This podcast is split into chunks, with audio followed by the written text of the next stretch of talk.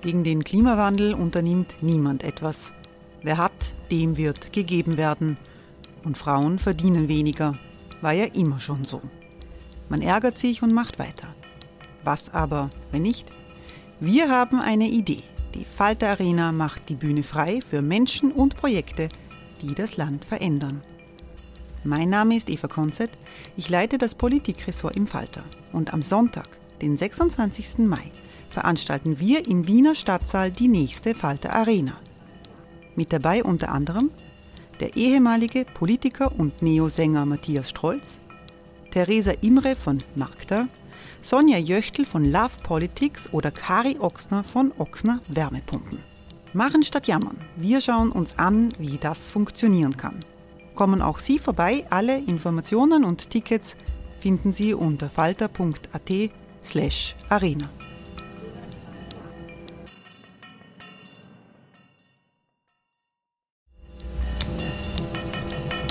Falter-Podcasts werden durch Werbung unterstützt. Das hilft bei der Finanzierung unseres journalistischen Angebots. Life is full of awesome what ifs, and some not so much, like unexpected medical costs. That's why United Healthcare provides Health Protector Guard fixed indemnity insurance plans to supplement your primary plan and help manage out of pocket costs. Learn more at uh1.com.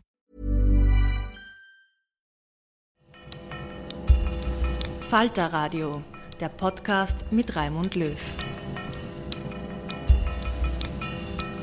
Herzlich willkommen, meine Damen und Herren, zu einem Falter Werkstatt Podcast. Mein Name ist Florian Klenk und ich sitze hier in der Führichgasse in der Wiener Innenstadt in einem holzvertäfelten Zimmer. Nebenan ist ein goldener Salon. Wir sind über sanfte rote Teppiche durch ein Stuckhaus gegangen und ich bin zu Gast bei einem sehr ungewöhnlichen Mann, bei einer Persönlichkeit der Wiener Justizszene, bei Gerhard Jarosch. Wer sich für Korruptionsbekämpfung und die Welt der Staatsanwälte interessiert, dem ist Gerhard Jarosch ein Begriff. Herr Jarosch, wo sind wir denn hier und was haben Sie früher gemacht und was machen Sie jetzt?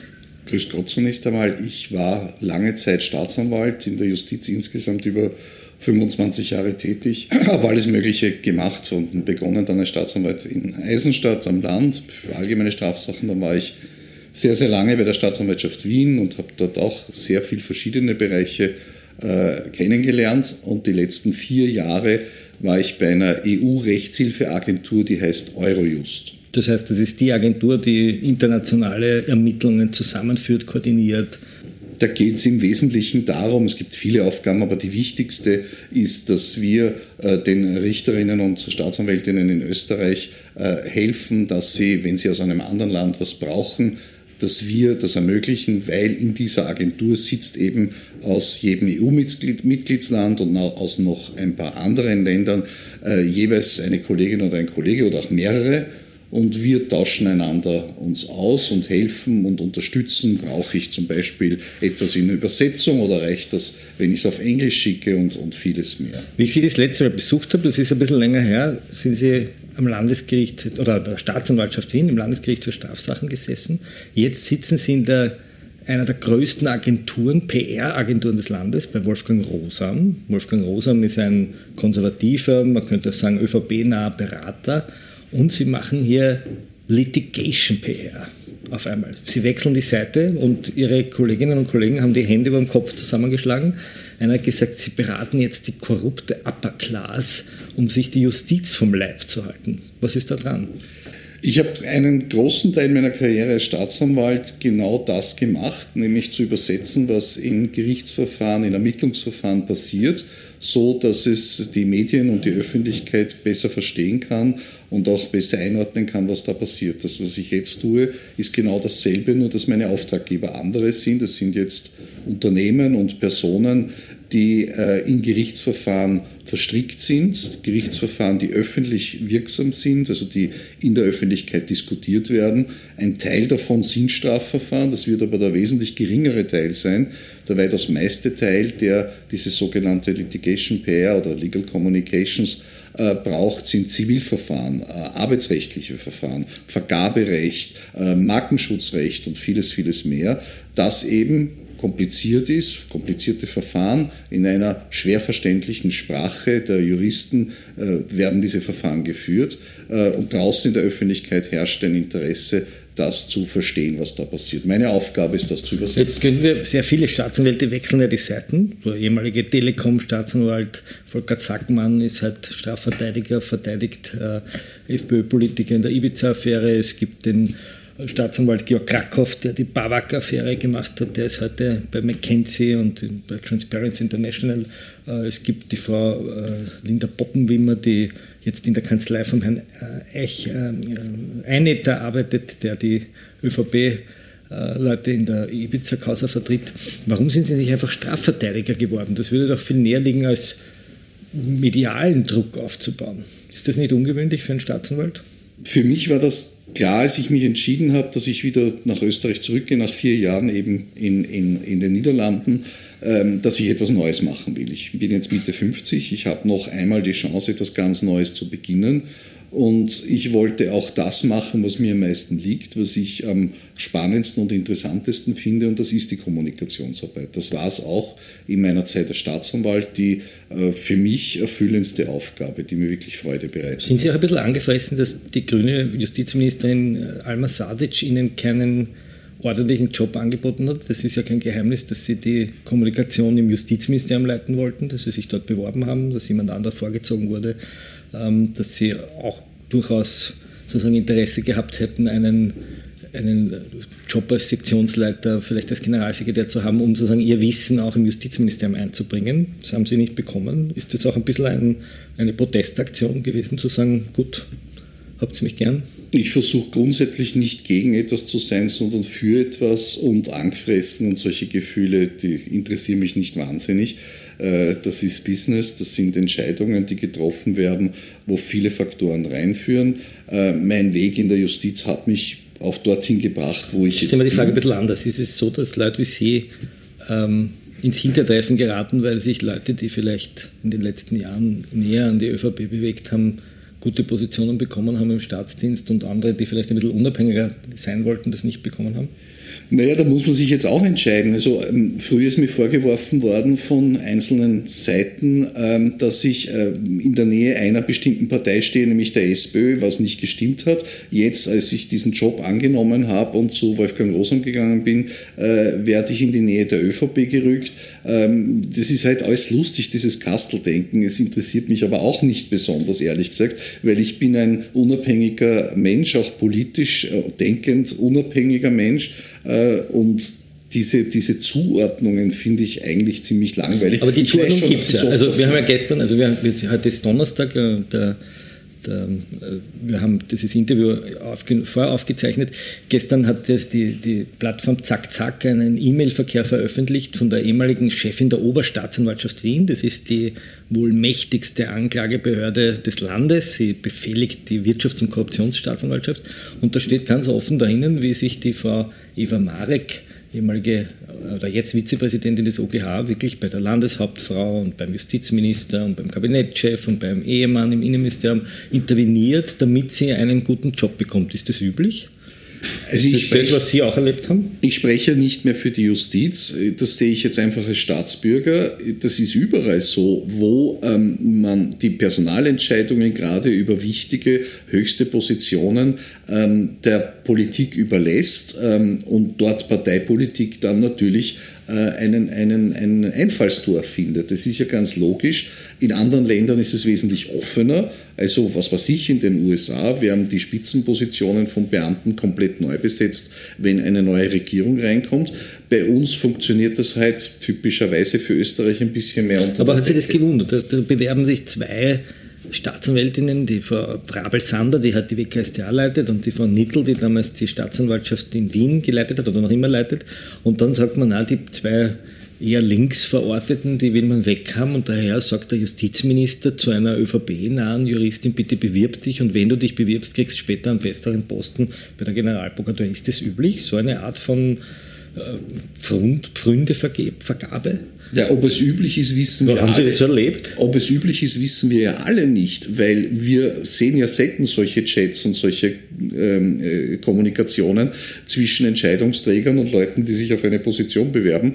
Nona verwundert mich das. Das ist ja natürlich pfui. Aber nach 25 Jahren in der Justiz verwundert mich nicht mehr wahnsinnig viel. Nicht nur in der Justiz, sondern überhaupt in der österreichischen öffentlichen Verwaltung, im Beamtentum in Österreich. Das ist halt so angelegt, dass ähm, der Minister oder die Ministerin, die halt oder der halt einer Partei zugehörig ist, bei diesen Positionen die letzte Entscheidung trägt.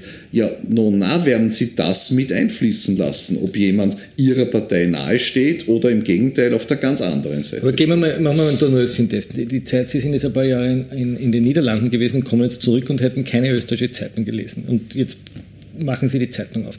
Der Sektionschef Bilnacek ist suspendiert, einer der mächtigsten Figuren der österreichischen Justizszene. Der Oberstaatsanwaltschaftschef Fuchs darf die WKStA im Fall Ibiza nicht mehr beauftragen.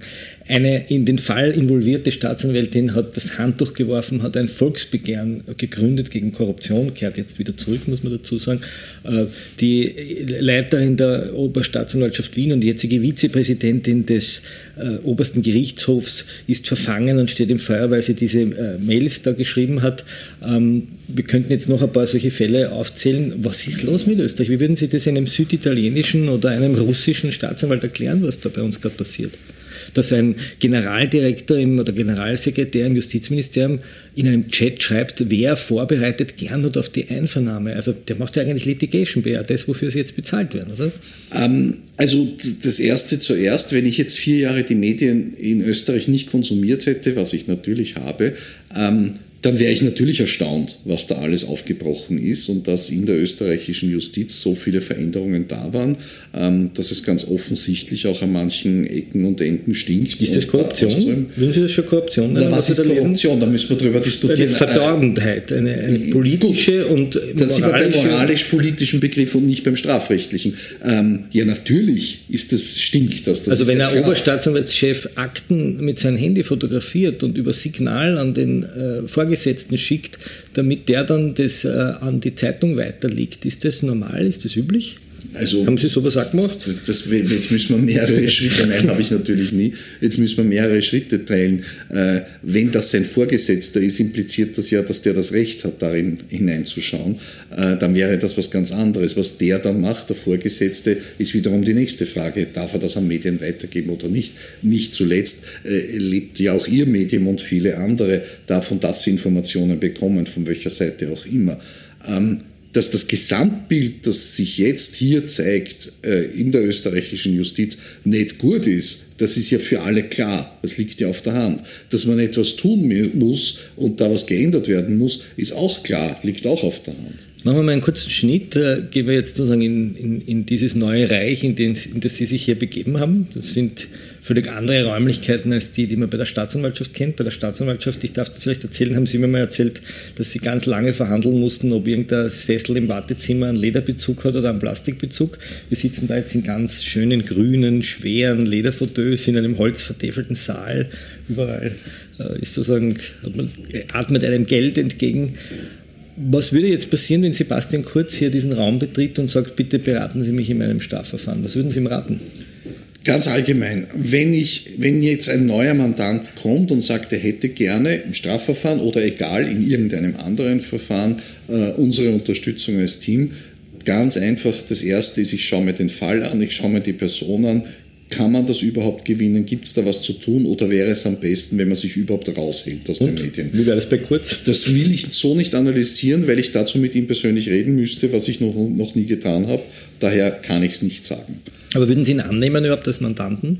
Grundsätzlich würde ich jeden annehmen als Mandanten. Ich kann mich erinnern, und das habe ich auch schon in einem anderen Interview einmal gesagt, als ich angefangen habe in der Justiz, gab es noch gar nicht so wenige Richter und, und Staatsanwälte, die auf Strafverteidiger hinabgesehen haben. Das sind ja Menschen zweiter Klasse, weil das ist ja Pfui, was die da tun. Ähm, gerade wenn die, weiß ich nicht, jetzt irgendwen verteidigen, der ein Kind sexuell missbraucht haben soll oder der ganz grausliche, weiß ich nicht, Betrugsfälle begangen haben soll, die alte Leute geschädigt hat. Ich finde diesen, diesen moralisch erhabenen Zugang absolut degutant. Das widert mich an. In einem Rechtsstaat hat jeder Mensch vor Gericht, auch im Ermittlungsverfahren, das Recht darauf, die beste Verteidigung zu bekommen, die er bekommen kann. Okay, da würde ich gerne eingrätschen. Na, vor Gericht. Ich, darf ich den Gedanken, Ja. darf, genau den Gedanken will ich eben fortführen. Das, was ich jetzt tue hier, hat natürlich nichts mit Gericht zu tun direkt, das ist klar. Ich bin kein Rechtsvertreter. Ich gehe auch nicht in einen Verhandlungssaal und spreche dort für den Beschuldigten oder den Angeklagten. Aber das Gleiche passiert im Gerichtssaal der Öffentlichkeit. Heute dauern Ermittlungsverfahren sehr, sehr lange, oft weil es komplizierte Fälle sind und gerade diese Fälle sind eher die, wo uns, äh, unsere Branche, unser Team äh, gefragt werden kann, um zu helfen. Bevor irgendwas entschieden ist, ob ein Verfahren eingestellt wird oder ob es angeklagt wird oder ob vielleicht später irgendwann einmal ein Urteil kommt und ob, wenn es ein verurteilend ist, das rechtskräftig es vergehen Jahre, das wissen wir ja, sehen wir in all diesen Verfahren. Die Menschen werden aber vorverurteilt schon während des Ermittlungsverfahrens und oft, nicht immer, das weiß ich schon, aber sehr oft zu Unrecht. Das, was wir tun können, ist einfach nur zu helfen, dass die Fakten tatsächlich draußen sind und dass diese Fakten verstanden werden. Das ist jetzt die schöne Variante. Die eher hässliche Variante, die Sie selber auch in Interviews erzählt haben, lautet, die Staatsanwälte können in der Öffentlichkeit nicht kommunizieren, die haben die Ressourcen nicht dazu, die Staatsanwälte unterliegen der Amtsverschwiegenheit, die müssen klein und klein versuchen, Beweis und Beweis zu sammeln. Und dann gibt es die Armada von Verteidigern, die genau diesen Eindruck erwecken will, die Staatsanwälte sind wild gewordene Leute. Jetzt zitiere ich Ihren ähm, Geschäftskollegen, den Herrn Wolfgang Rosam, der hat wörtlich gesagt zur WKStA, sie betreibe einen Staatsstreich, einen Putsch gegen Sebastian Kurz und die Regierung. Äh, Also er framet sozusagen eine justizielle Ermittlung als eine Art von äh, illegitimer äh, Attacke gegen die Regierenden. Sehen Sie das auch so? Mehrere Punkte. Das erste ist. Ähm, Oder würden Sie das- solche Worte verwenden? Äh, Nein, eins nach dem anderen. Also drei Fragen hintereinander kann man auch hintereinander beantworten. Ich versuche es zumindest. Das stimmt, dass Staatsanwälte und Richter und Richterinnen ein Problem haben, weil sie nicht so öffentlich reden können und dürfen und das teilweise auch sicher zu Recht, äh, wie es etwa Strafverteidigerinnen tun können.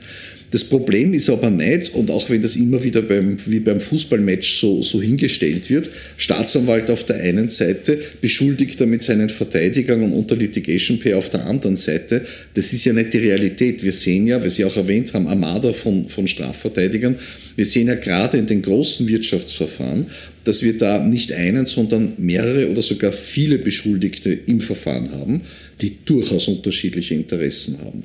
Und jetzt kommt das auch immer wieder vor, das wissen Sie selbst, das weiß jeder investigative Journalist in Österreich, dass einzelne Verteidiger Aktenmaterialien, Informationen aus dem Strafverfahren an teilweise auch ausgewählte Journalisten weitergeben, um einen gewissen Spin der Geschichte zu geben. Und das kann sehr oft auch zum Nachteil eines anderen, eines Mitbeschuldigten sein. Teilweise auch ganz bewusst, um einen anderen anzupatzen.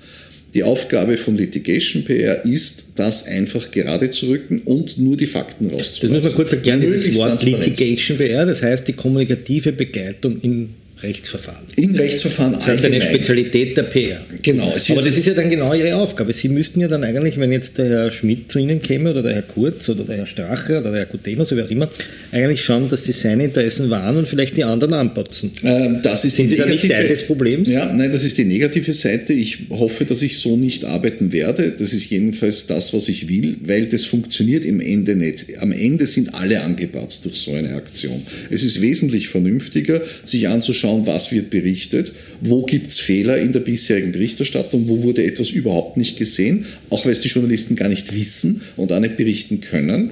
Ähm, Und was kann ich tun, um die Fakten auf den Tisch zu legen? Transparenz und Offenheit ist, glaube ich, das Beste, was man in dem Zusammenhang Aber ist das nicht eine sehr Ansicht, dass es nicht in Wirklichkeit doch so ist, dass man sagt, ich habe da ein Papier und das stecke ich meinem Journalisten des Vertrauens? Das ist wahrscheinlich das, was, was äh, alle glauben draußen, aber das, was auch alle glauben, wenn sie über Litigation PR reden, die Bar, die in Österreich sich schon damit beschäftigt haben, ist, dass es nur Strafverfahren ist. Es geht ja weit, weit, weit aus mehr, 90 Prozent, nicht um Strafverfahren, sondern um alles andere. So wie nebenbei in der Justiz auch der Strafbereich ein, ein kleinerer Teil ist und der weitaus größere ist alles andere. Kommen wir nochmal zu dem Tweet von Wolfgang Rosam, Ihrem Geschäftspartner oder Mitgesellschafter der Firma, der sagt, das ist ein Staatsstreich. Sehen Sie das so? Also, was der Wolfgang Großham sagt und was er damit meint, das müssen Sie ihn selber das heißt, fragen. Der ist ein, ein sehr gescheiter und sehr, sehr äh, engagierter Mensch. Ähm, ich bin mit ihm in eine Firma gegangen, weil das eben die größte und erfolgreichste PR-Agentur in Österreich ist und weil ich glaube, dass ich da äh, das, was ich kann, meine Erfahrung am besten einbringen kann. Ähm, ich habe mich damals oft geäußert, vor allem im Jahr 2021, im letzten Jahr, als viel von verschiedensten Seiten gekommen ist und gerade auch gegen die WKStA geschossen wurde. Und ich habe, wie Sie wissen und wie, glaube ich, alle Journalisten, die sich mit mir unterhalten haben in der Zeit, die Staatsanwälte immer wieder verteidigt. Da ist kein, äh, weiß ich nicht, organisierter Mob, der versucht, irgendwie bösartig äh, die Regierung zu stürzen. Die versuchen nur ihre Arbeit zu machen. Das weiß ich aus eigener Erfahrung und das weiß ich auch aus, aus persönlichen Gesprächen. Gibt es rote Netzwerke? Auch eine, ein Satz, den die ÖVP und auch Wolfgang Rosa immer wieder geäußert hat, die linken Netzwerke, die linken Zellen hat der Andreas Hanger, der ÖVP-Abgeordnete, gesagt, gibt es das in der Justiz? Also ich habe sehr oft über rote Netzwerke gehört, außerhalb der Justiz. Innerhalb der Justiz bin ich leider nie eingeladen worden. Ich kenne auch kein solches. Gibt es schwarze Netzwerke? Wir haben gehört von der Frau Marek, da geht man ins Kamel, da, da wird wirklich herumtelefoniert. Gibt es Also nach dem, was ich jetzt zuletzt gehört habe, äh, gibt es da möglicherweise Verbindungen zwischen Leuten in der Justiz oder gab es und Leuten außerhalb der Justiz, auch auf Seiten dieser Partei. Äh, aber auch da wurde ich nie eingeladen und dazu habe ich keine genaueren Wahrnehmungen. Man könnte sagen, Rosam ist sozusagen Teil so eines schwarzen Netzwerks. Jetzt nimmt er sich einen der besten Staatsanwälte. Also noch einmal, wenn Sie eine Frage an den Wolfgang Rosam stellen wollen, müssen Sie das direkt an ihn stellen. Äh, er würde das schon einmal entschieden in Abrede stellen, dass er Teil eines schwarzen Netzwerkes ist. Er hat äh, auch Politiker verschiedenster politischer Parteien beraten in seiner Karriere. Ich sagen, er hat Alfred Gusenbauer beraten, glaube ich, wenn ich es richtig drauf habe. Das müssen glaub, Sie, das ist nicht unser Interview, das ist das Interview mit Wolfgang Rosam. Ja, Sie sind in einer Firma, die Frage muss ich stellen mich würde ein bisschen die Arbeit der Litigation interessieren. Kommen wir nochmal rein, Sebastian Kurz oder Thomas Schmidt kommen hier herein und sagen, bitte äh, sorgen Sie jetzt dafür, dass sich die Stimmung in den Medien ein bisschen dreht. Wir sind da die Bad Guys, die Familie, wir werden da dargestellt als Mafia-Baten. Ähm, würden Sie jetzt zum Handy greifen und die Kontakte, die Sie als Staatsanwalt aufgebaut haben, nutzen? Würden Sie jetzt Staatsanwälte anrufen, deren Handynummer Sie alle haben? Sie kennen jeden einzelnen Staatsanwalt. Sie waren Präsident der Staatsanwältevereinigung. Sie haben hohes Vertrauen in dieser Branche. Würden Sie jetzt hergehen und sagen, jetzt rufe ich mal einen Staatsanwalt an und rufe ihn privat an und frage mal ein bisschen, wie die Sache so ist?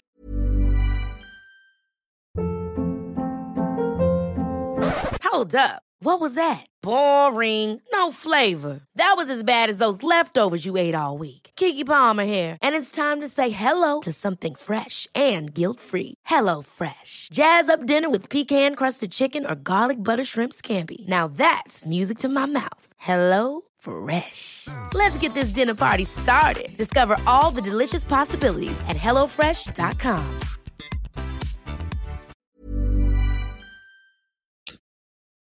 Eine Geschichte aus meiner Ausbildung von weitaus vor, wann war das, in den 90er Jahren, jedenfalls vor über 20 Jahren. Ähm, da war ich bei einer äh, damals jungen Untersuchungsrichterin zugeteilt, die hat irgendein Lokalpolitiker angerufen, am Land, irgendein Bürgermeister oder so, und wollte für einen Freund, der auch ein Geschäftsfreund war, intervenieren, weil diese Untersuchungsrichterin hat eben ein Ermittlungsverfahren, wie das damals noch üblich war, äh, gegen einen, einen Wirtschaftstreibenden geführt, nichts Besonderes. Und der Bürgermeister wollte da intervenieren. Die ist durchs Telefon gegangen. Ich glaube, das hat man drei Büros weiter noch gehört, wie die geschrien hat. Das ist die übliche Reaktion, die man in der Justiz kriegt, wenn man ähm, intervenieren will. Jedenfalls bei der weit, weit, weitaus überwiegenden Mehrheit von Richterinnen und, und Staatsanwältinnen, ähm, das kommt nicht besonders gut an, wenn man da persönlich interveniert. Zurück zur Litigation PR. Das Erste, was ich tue, wenn ich einen Fall bekomme, ist, dass ich mir den Fall anschaue. Ich will alles wissen, was passiert ist, ähm, nämlich im Verfahren. Dann will ich alles wissen, was draußen passiert ist, in den Medien. Was wurde geschrieben, äh, gesendet, auch im Fernsehen oder im Radio. Ähm, und dann versuche ich aus diesen beiden Dingen einen Schluss zu ziehen, nämlich wo gibt es Missinformation, wo sind Fehler passiert wo muss man etwas mehr in die Öffentlichkeit bringen, weil das überhaupt nicht berücksichtigt wurde und die Berichterstattung einseitig ist. Aber das ist mein Job. Genau, aber ich bin ja in diesem Job sozusagen auf der anderen Seite auch schon sehr lange aktiv. Ein Teil Ihres Jobs wird sein, eine neue Geschichte zu erzählen, vielleicht sogar die Unwahrheit als Wahrheit zu framen, eine Geschichte zu erzählen, die überhaupt nicht stimmt. Das widerspricht ja eigentlich dem, was Sie vorher getan haben. Als Staatsanwalt waren Sie dazu verpflichtet, die Wahrheit zu rekonstruieren oder das, was der Wahrheit am nächsten kommt. Jetzt sind Sie dazu verpflichtet, eine Geschichte zu konstruieren, die Ihrem Mandanten nützt und die äh, möglicherweise völlig falsch ist. Muss man da ein bisschen lügen auch können? Oder wie weit geht man da? Um da, darf ich, da darf ich wieder die Parallele zum Strafverteidiger ziehen. Der Strafverteidiger äh, darf auch nicht lügen. Ähm, der muss nicht alles sagen, was er weiß. Er muss nicht die Wahrheit sagen. Ne? Er, nein, er muss nicht alles sagen, was er weiß. Aber lügen darf er nicht. Das ist auch äh, standesrechtlich für, für Rechtsanwälte und Strafverteidiger verwerflich und vorwerfbar. Und ich sehe das genauso. Vor allem, wie weit komme ich denn? Ich mache das jetzt nicht die nächsten drei Monate, sondern ich will das für den Rest meiner beruflichen Laufbahn machen. Ähm, wenn ich regelmäßig irgendwelche Lügen da verbreite äh, unter den Journalisten, dann werde ich sehr, sehr schnell an Glaubwürdigkeit verloren haben. Und dann ist es aus. Also das bringt nichts. Das depperte Spruch, Lügen haben kurze Beine, ist genau das. Irgendwann, da stolpert man und dann ist es aus, dann liegt man am Boden. Wo, sind, denn, wo sind denn Ihre persönlichen Grenzen? Waffenhändler, Frauenhändler, also was richtige mich, Mafiosi, Unterwäldler, Glücksspielritter, was für, dürfen was alle für, rein? Ja, nein, nein, oder also, gibt es bei Ihnen so Grenzen, wo Sie sagen, die bitte nicht? Nein, also mein, erstens, die, die, die, die Mafiosi und so werden sich nicht bei uns melden, weil die brauchen keine Litigation PR, die regeln das anders, soweit ich das weiß. Die modernen nicht. Ne? Ähm, ja, vielleicht. Ähm, was für mich ganz eindeutig ausgeschlossen ist, ist, ist äh, äh, Rechtsextremismus, äh, irgendwelche Neonazis, irgendwelche Wahnsinnigen in der Richtung, äh, in anderen extremistischen politischen Richtungen. Das ist für mich absolut tabu. Ansonsten schaue ich es mir an. Es ist ja nicht so, dass da jetzt alle Leute plötzlich reinrennen werden und sagen, sie brauchen Litigation PR, weil für die meisten Leute, und das ist ein ganz wichtiger Punkt, ist der Ausgang des Verfahrens das Allerwichtigste und die Berichterstattung darüber nicht so wahnsinnig. Ist das so? Ist nicht die Berichterstattung oft die viel härtere Strafe als irgendein weiß ich nicht, ein Jahr auf Bewährung mit Fußfessel zu Hause? Ja, genau. Ähm, das betrifft aber einen relativ kleinen Teil der Beschuldigten oder sonst in Zivilverfahren auch verfangenen Parteien, weil das, was als Ergebnis rauskommt, ist für die, gerade jetzt, also ich muss es an einem Beispiel bringen, dann ist es einfacher. Ein Unternehmen, ein großes Unternehmen mit tausenden Angestellten und irgendwelchen Milliarden an Umsatz hat ein Problem, weil da gibt es gegen einen Mitarbeiter irgendein Verfahren wegen Untreue oder Betrug oder irgend sowas, was, was nicht sympathisch ist. Kann auch ein arbeitsrechtliches Problem sein, ein sexueller äh, Übergriff ein, äh, eine, mit einer Mitarbeiterin zum Beispiel. Solche Dinge. Das Verfahren gegen das Individuum ist die eine Seite. Wie das ausgeht, ist für dieses Individuum, zumeist halt ein Mann, ähm, äh, eminent wichtig, ist schon klar. Aber für das Unternehmen gibt es noch was ganz anderes. Das Unternehmen kann einen Schaden erleiden, der das, was in dem Verfahren rauskommt, bei weitem übersteigt, wenn man es denn überhaupt finanziell vergleichen kann. Weil, weiß ich nicht, ein Jahr Häfen kann man jetzt schwer irgendwie in Geld aufwiegen. Da geht es eben darum, den Reputationsschaden, wie das genannt wird, zu verhindern oder zu vermindern zumindest. Und das ist unser Job. Was kostet sowas eigentlich? Ihnen komme, ist, muss ich dann eine Stunde bezahlen? Was kostet das? 500 die das, Stunde? Das ist auch unterschiedlich, äh, hängt auch natürlich vom Mandanten ab, vom Unternehmen ab. Äh, ist das eine kurzfristige Geschichte, die äh, innerhalb weniger Tage erledigt sein kann bei einer Krisengeschichte? Ist das eine langfristige Geschichte, wo ein Verfahren begleitet wird? Wir wissen, dass manche Verfahren, äh, gerade die wirklich bedeuteten, über viele, viele Jahre laufen und danach richtet sich das. Dann gibt es natürlich auch noch ganz andere Dinge. Was wir auch versuchen, ist, Unternehmen fit zu machen für den Fall der Fälle, dass so etwas passiert. Also dass sie, ich nicht, von einem äh, Mitbewerber am Markt plötzlich im Grund und Boden geklagt werden wegen ähm, eine, einer geschützten Marke oder irgend sowas und das nach außen drängt. Ähm, äh, da gibt es ja massenhaft Beispiele aus der Geschichte, wo es eben sehr, sehr stark auch darum ging, ähm, dass zum Beispiel die Verwendung eines goldenen Schokohasen ein Riesenthema war. Und das braucht eben die Begleitung. Was das kostet, richtet sich eben nach vielen, vielen Faktoren und es ist ganz unterschiedlich. Fördert es nicht im Strafrecht generell eine Zweiklassenjustiz? Man kann sagen, irgendein kleiner Gauner, der ich weiß nicht, einen gewerbsmäßigen Diebstahl begeht, der möglicherweise monatelang, wenn nicht sogar jahrelang in, in Haft sitzt. Ähm, Sie kennen diese Fälle. Der kann sich sowas nicht leisten. Jemand, der was Richtiges ausgefressen hat, der geht zum Jarosch jetzt daher in die Wiener Innenstadt und lässt sich da mal ordentlich aufmunitionieren. Das erweckt ja auch einen Eindruck bei den Justizorganen, nehme ich an. Mich hat der Begriff der Zweiklassenjustiz immer, immer gestört, weil es ist nicht eine Zweiklassenjustiz, es ist eine, eine, eine Justiz, es ist ja nicht das Problem der Justiz, es ist das Problem der Betroffenen der Justiz. Da gibt es viele, viele Ebenen vom ähm, vollkommen mittellosen äh, Menschen, der, was weiß ich, erst seit kurzem in Österreich ist, die Sprache nicht spricht und dann irgendwie vielleicht noch einen Pflichtverteidiger dazu bekommt, bis hin zum multinationalen Konzern, ähm, der sich eine Armada von, von äh, Rechtsberatern leisten kann und eben auch Litigation-Beratern. Und dazwischen gibt es alle Schattierungen und das sind Tausende. Das ist die Realität. Wenn ich, wenn, ich, wenn ich wesentlich schneller in der Auffassung bin, gescheiter bin, die Sprache gut beherrsche, kann ich alleine schon, ohne Just studiert zu haben, in einem Verfahren mich wesentlich besser äh, selbst einmal schon vertreten und das Verfahren verstehen, als wenn ich die Sprache nicht verstehe, wenn ich vielleicht weniger gebildet bin, vielleicht auch nicht so eine rasche Auffassung habe. Aber der Staat dafür kriegt einen Pflichtverteidiger, da zahlt ja. der Staat zumindest einen Verteidiger, aber einen Pflicht-Litigation-PR-Profi genau. kriege ich nicht. Naja, vielleicht ist das eine Sache für die Zukunft. ähm, kommen wir kurz noch zu dieser Zweiklassenjustiz. Ich, mich würde ein bisschen interessieren, wie Sie selber Litigation PR erlebt haben. Ich kann mich erinnern, Sie haben im Fall Meindl, im Fall Telekom, in all diesen Korruptionsfällen, im Fall Grasser ja immer die, den Pressesprecher der Staatsanwaltschaft äh, gemacht ähm, und haben das sehr oft beklagt, diesen unglaublichen Druck. Was, was sind die Schwächen der Staatsanwaltschaft, die man ausnutzen kann, wenn man da jetzt sitzt und PR macht? Schwäche, Schwäche ist der falsche Ausdruck. Ähm, die Staatsanwaltschaft und die Gerichtsbarkeit, auch sonst die öffentliche Verwaltung, hat sich an bestimmte Regeln zu halten. Äh, die haben halt nicht die Möglichkeit, dass sie aus einem Akt etwas weitergeben. Wenn sie das tun, ist es ein Amtsmissbrauch, das dürfen die nicht. Ähm, und daher gibt es einfach für, für die Sprecher von, von Justizbehörden und von allen anderen Behörden Beschränkungen, die die Verfahrensbetroffenen nicht haben. Das heißt, das wir sitzen eigentlich in einer öffentlichen Debatte, wo einem Debatten Teilnehmer der Mund verknebelt wird und der kann eigentlich nur sagen und die anderen können reden. Genau da muss ich wieder zurück zu dem, was ich vorher gesagt habe. Es ist ja nicht auf der einen Seite äh, der, der, Staatsanwalt und auf der anderen Seite der Beschuldigte und die zwei führen da Kickel gegeneinander, sondern das ist ja vielschichtiger. Gerade in den Fällen, mit denen wir betraut werden, gibt es viele Interessen von Außenstehenden, die vielleicht gar nicht im Verfahren sind, von Mitbeschuldigten im Verfahren, von Verteidigern im Verfahren und vielen, vielen vielen anderen mehr. Und da geht es darum, die Interessen unseres Mandanten zu vertreten und den nach außen auch ähm, sprechen zu lassen, seine Geschichte erzählen zu lassen.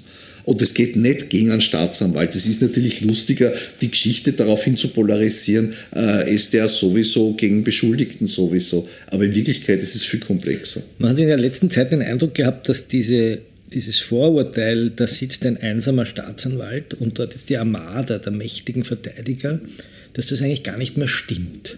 Und dass es eigentlich auch gar nicht mehr stimmt, dass die da oben den Staatsanwälten da unten vorgeben, was sie zu tun haben, sondern dass sich das irgendwie umkehrt und da eine neue Generation von Staatsanwälten kommt, die eigentlich sehr fleißig, sehr akribisch, auch durchaus gut geschult mit dieser Armada fertig werden. Der Fall Grasser war so ein Fall, der Fall Bavak war eigentlich das erste Mal, wo das so richtig passiert ist. Ähm, ist es nicht vielleicht so umgekehrt, dass die Verteidiger die Strafverteidiger, die klassischen, viel zu gemütlich und gemächlich geworden sind. Im Fall Grasser zum Beispiel hat der Starverteidiger Manfred Einetter einen, ein Plädoyer gehalten, das eigentlich sehr improvisiert war. Man könnte fast sagen, wie auf der Tschauner Bühne, so ein bisschen herumgescherzt. Ähm, und, und ein anderer Verteidiger, der Norbert Wess, hat einen sehr komplexen, komplizierten Vortrag gemacht mit vielen klein geschriebenen PowerPoint-Folien, wo man gemerkt hat, die, die Schöffen äh, können ihm eigentlich gar nicht mehr folgen, weil die Staatsanwälte dort ausgeschaut haben wie zwei Chorknaben im knarzenden Gerichtsgebälk und dort einen äh, hammerharten Vortrag gemacht haben und letztlich ist Karl-Heinz Gasser zu acht Jahren nicht rechtskräftig verurteilt worden. Kann es sein, dass die Justiz vielleicht viel stärker ist, als es die Strafverteidiger mitgekriegt haben in den letzten Jahren? Ich beobachte die Justiz ja schon wesentlich länger, als ich Teil davon bin, weil in meiner Familie gab es einige Leute, in der, zumindest in der Nähe der Justiz. Äh, und das ist schon seit, seit meiner, meiner Jugend der Fall, also seit den 80er Jahren, dass ich das Ganze beobachte. Da hat sich gewaltig viel getan. Das ist bei weitem professioneller, als es früher war, nämlich in jeder Hinsicht. Ähm, da gibt es immer noch viel zu tun. Die Justiz wurde sehr, sehr lange ähm, nicht so dotiert mit Geld, mit Posten, wie es äh, hätte sein sollen. Man hat jetzt gesehen, es tut sich was, es wird besser, aber da ist immer noch sehr viel Luft nach oben. Die andere Seite ist die, die Professionalisierung auf Seiten jetzt der einzelnen Personen der Staatsanwälte. Es hat natürlich auch mit der Ausbildung zu tun. Das sehe ich aber genauso auf der Seite der Verteidiger, ähm, die das jetzt anders machen. Viele, nicht alle, ähm, die das jetzt anders machen, als das noch vor 30, 40 Jahren der Fall war.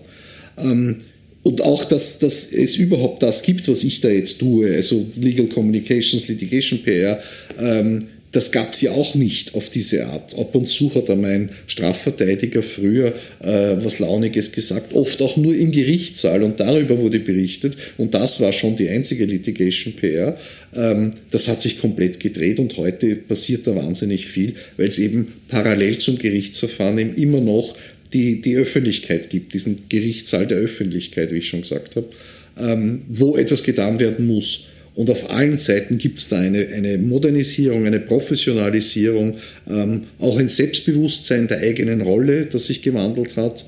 Ähm, das geht jetzt dann vielleicht zu weit, aber die StBO-Reform 2008 hat da auch gewaltig viel verändert, weil die Rolle gerade der Staatsanwalt... Die StBO, muss man sagen, ist die Strafprozessordnung ja, ja. und die hat vorgesehen, dass der Staatsanwalt generell mächtiger ist oder, oder ja, mächtiger. Gehen wir nicht ins Detail, also, also mehr Kompetenz kompliziert, aber die, ja. die, die, die, die Herrschaft über das Ermittlungsverfahren liegt jetzt bei der Staatsanwaltschaft. Und früher war das beim Untersuchungsrichter. Bei und früher war es theoretisch beim Untersuchungsrichter, hat aber nie funktioniert, äh, wurde schon Anfang des 20. Jahrhunderts äh, kritisiert. Das stammt aus 1873, dieses Untersuchungsrichtermodell. Äh, und das wurde schon wenige Jahrzehnte nach der Einführung kritisiert, dass nicht wirklich funktioniert.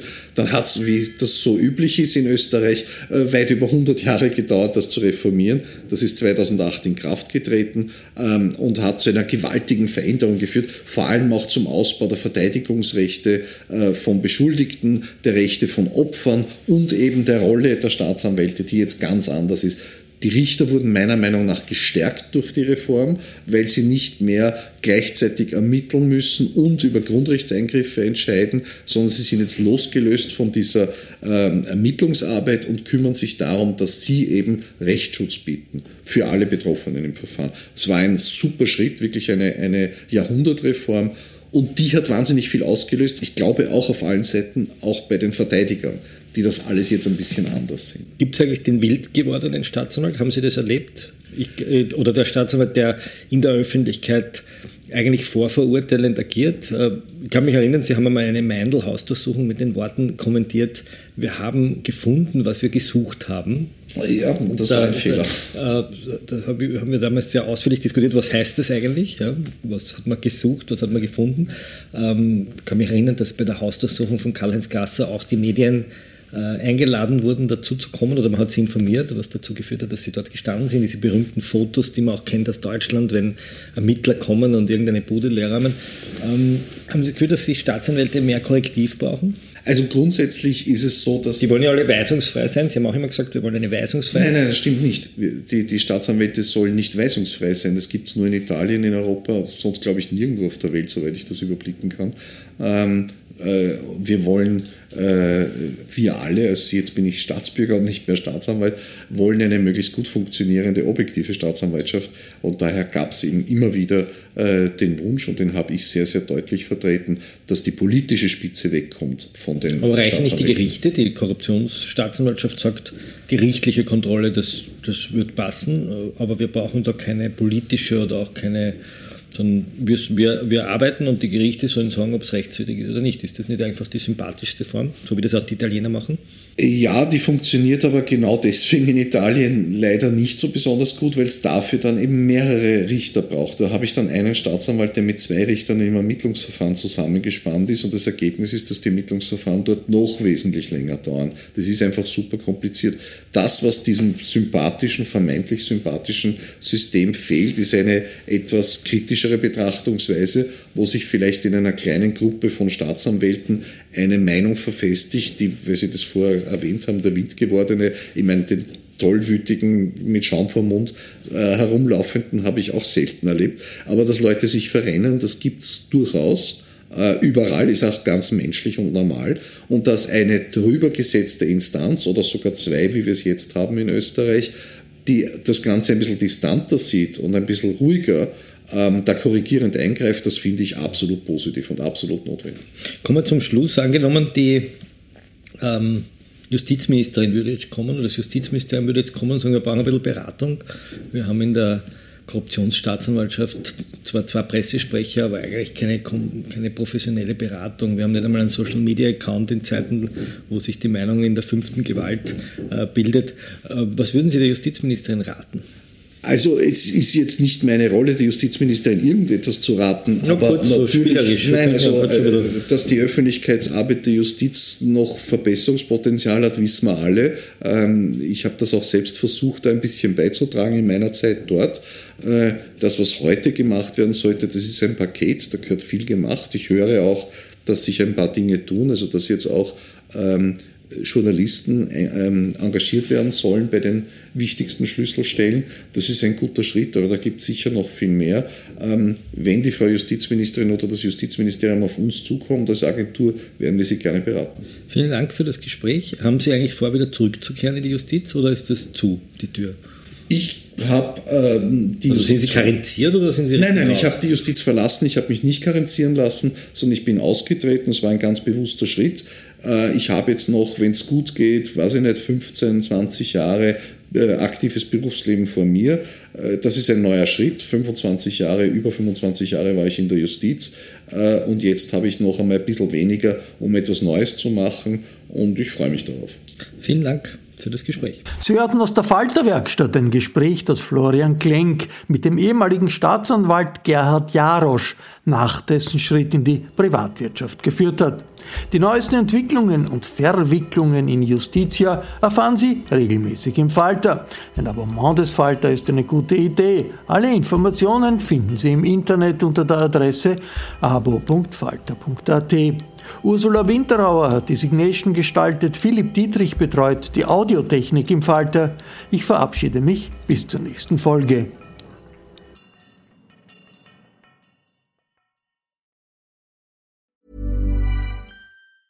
Ever catch yourself eating the same flavorless dinner three days in a row? Dreaming of something better? Well, HelloFresh is your guilt-free dream come true, baby. It's me, Kiki Palmer. Let's wake up those taste buds with hot, juicy pecan crusted chicken or garlic butter shrimp scampi. Mm. Hello Fresh. Stop dreaming of all the delicious possibilities and dig in at HelloFresh.com. Let's get this dinner party started. Planning for your next trip? Elevate your travel style with Quince. Quince has all the jet setting essentials you'll want for your next getaway, like European linen premium luggage options, buttery soft Italian leather bags, and so much more. And is all priced at 50 to 80% less than similar brands. Plus, Quince only works with factories that use safe and ethical manufacturing practices. Pack your bags with high-quality essentials you'll be wearing for vacations to come with Quince. Go to quince.com/pack for free shipping and 365-day returns.